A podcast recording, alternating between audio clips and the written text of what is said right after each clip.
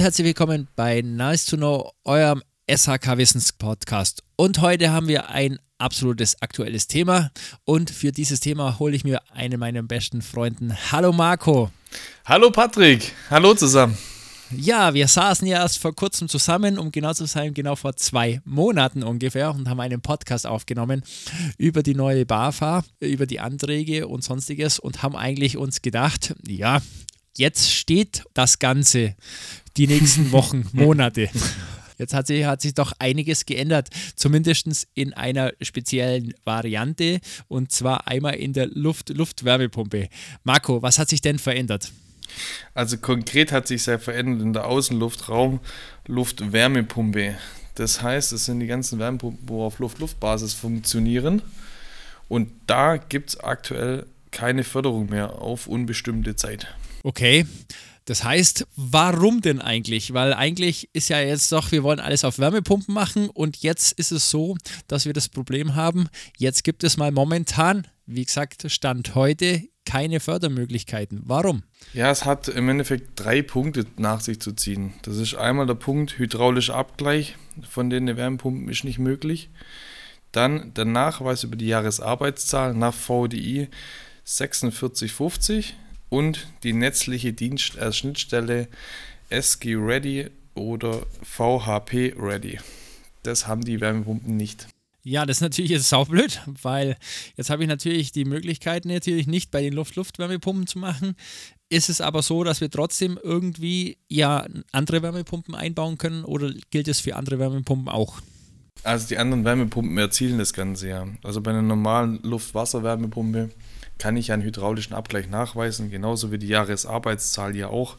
Und diese Schnittstellen haben die meisten Wärmepumpenhersteller ja mittlerweile auch. Von dem her kann ich die ganz normal einsetzen. Okay, das heißt, unsere Anträge werden halt anders aus sein. Also das heißt, diese Luft Luftwärmepumpen bei der BAFA wird auf jeden Fall momentan auf unbestimmte Zeit mal außer Kraft gesetzt werden. Marco, wir haben aber Richtig. noch ein zweites Thema, ein viel tolleres Thema. Wir zwei haben in dem Podcast ja schon äh, drüber gesprochen. Wir hatten das auch schon im April, glaube ich, drüber uns unterhalten. Wir haben das im äh, ich sage jetzt auch im August uns unterhalten. Wir haben uns im, jetzt auch beim letzten BAFA und sonstigen unterhalten und zwar über die 65 Prozent. Es herrscht ja immer noch allgemeine Unklarheit. Momentan, Stand heute, ist ja auch noch so, dass es einen Entwurf sozusagen gibt für diese 65 Prozent. Klär uns mal ein bisschen mal auf, was denn diese 65 Prozent denn wirklich jetzt beinhalten und wie lang die denn schon da sind, weil viele sagen, das ist jetzt nagelneu und das stimmt ja gar nicht, sondern das ist schon viel, viel länger auf dem Markt, aber halt noch nicht hundertprozentig durchgesetzt. So, ja, wir haben lange, lange drüber diskutiert. Lange und oftmals. Ähm, das große Problem ist, es wird immer aktueller. Ähm, es rutscht immer näher. Jetzt haben sie die Frist wieder weiter nach vorne verlegt, nämlich auf 2024. Das heißt, ab Januar könnte dieses Gesetz umgesetzt werden. Ähm, ja, und da ist es so, wir, der Gesetzgeber möchte, dass der, bei Haustausch der Heizungsanlagen 65 Prozent erfüllt werden müssen. In Baden-Württemberg haben wir ja schon diese 15 Prozent die letzten Jahre und jetzt wollen sie es deutschlandweit einführen, dass wir 65 Prozent einsetzen sollen. Und das ist leider oder nicht leider, es wird auf jeden Fall schwierig hier mit fossilen Brennstoffen weiter zu heizen. Marco, jetzt haben wir das schon, ihr sagt ja schon, bei Austausch oder bei, ich sage jetzt mal, bei Störungen, wie sieht denn das jetzt genau aus, wenn ich jetzt ich habe jetzt eine Anlage, die ist defekt und müsste rein theoretisch getauscht werden. Wie lange habe ich denn Zeit bei euch in Baden-Württemberg und wie lange wird es dann nach dem neuen Gesetz momentan sozusagen dann sein? Also als erste Frage, wie lang oder wie lange musst du auf deine Wärmepumpe warten? Ah, aber aktuell ist so, ich glaube, ich weiß, auf was du raus willst. Ähm, ja, bei uns in Baden-Württemberg ist so, wenn wir jetzt Notreparatur machen müssen, das heißt, wir hauen einfach ein ganz normales Gasgerät oder Ölgerät rein, dann haben wir zwei Jahre lang Zeit, die Maßnahme umzusetzen. In diesem Gesetzesentwurf, der uns jetzt vorliegt, ist es aber so geregelt, dass wir hier über drei Jahre reden. Das heißt, innerhalb von drei Jahren muss ich mein Gebäude 65% regenerativ machen. Ähm, was aber nirgends drinsteht, und das wundert mich nämlich auch ein bisschen, was passiert, wenn man es nicht umsetzen kann. weil man finanzielle Mittel nicht hat oder so. Das geht aus diesem Gesetzentwurf nirgends raus. Aber vielleicht weißt du hier was. nee, leider. Also es gibt leider tatsächlich nur die Möglichkeit, das tatsächlich sich fördern zu lassen. Das wird auf jeden Fall auch sehr, sehr interessant. Also es gibt begleitende Maßnahmen, das ist auf jeden Fall. Es gibt äh, Beratungsangebote, die werden auch gegeben. Da wird es auch noch einiges in Zukunft geben, soll auch geben. Also das heißt auch allgemein, dass schon im Vorfeld sozusagen der direkte Heizungsaustausch und die Niedertemperaturfähigkeit des Hauses sozusagen nach unten gefördert werden kann. Und das wird tatsächlich jetzt kommen und soll auch über diesen sogenannten 300 Part laufen. Wie gesagt, das soll kommen. Wir sind ja noch nicht so weit. Wir werden auch noch schauen. Und ich denke, das wird auf jeden Fall interessant, weil ich glaube, da werden künftige Förderungen noch weiterentwickelt, also fortentwickelt, wie man so schön sagt. Und ich denke, da wird auf jeden Fall einiges auf uns zukommen. Nur, wie gesagt, momentan Stand heute, leider kann ich dann nur sagen, einfach den nächsten Taler, schmalen Taler auf die Seite legen, den wir eh schon fast alle nicht mehr haben. Ja, Marco, kurze Frage noch zur nächsten. Wie sieht es eigentlich aus mit Etagenheizungen. Also ich war ja im Fernsehen, war ja da unterwegs und wie sieht es dann mit den Etagenheizungen aus? Also in Baden-Württemberg beim aktuellen Gesetz bei uns sind die Etagenheizungen ausgenommen. Was natürlich die Möglichkeit ganz, ganz ähm, ja, möglich macht, wenn man dann sagt, okay, ich trenne die Wohnungen auf, versuche einzelne Maßnahmen umzusetzen und das ist aber bei diesem Gesetzentwurf steht klipp und klar drin, ähm, dass diese Etagenheizungen komplett ausgenommen sind. Und das ist ähm, ja auf jeden Fall mal ein schwieriger Punkt. Weil Definitiv. diese Etagenheizungen, ich wüsste jetzt noch nicht, wie man hier regenerative Maßnahmen in dieser Umsatzgröße umsetzen sollte.